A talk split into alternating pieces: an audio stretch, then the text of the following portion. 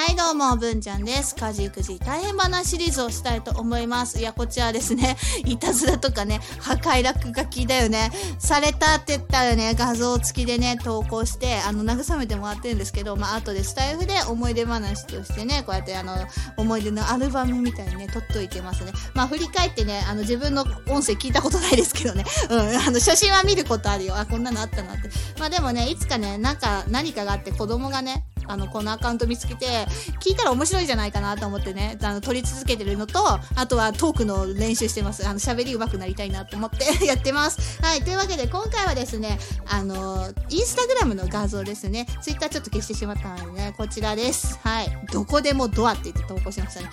うん。あのね、ホラー映画みたいですよ。すごいですよ。何この黒いのシャッシャッシャッシャなってんのっていうのは、前回か前々回かな、何回か前にお話ししたんですけど、私の化粧品ですよね。マスカラを壁にベタベタ塗ってんのよ。うん。で、この漢字の中は、もうずっと前、もう1年以上前かな。これね、油性ペンで書かれたんと思うんだよ、漢字の中を。で、誰だ書いたのって言ってもね、あの、全員俺じゃないって言ったんだけど、当時、中って漢字書けるの、長男と次男しかいなかったから、もうどっちかだろ、みたいな。もうさ、あの、で、ドラえもんだよね。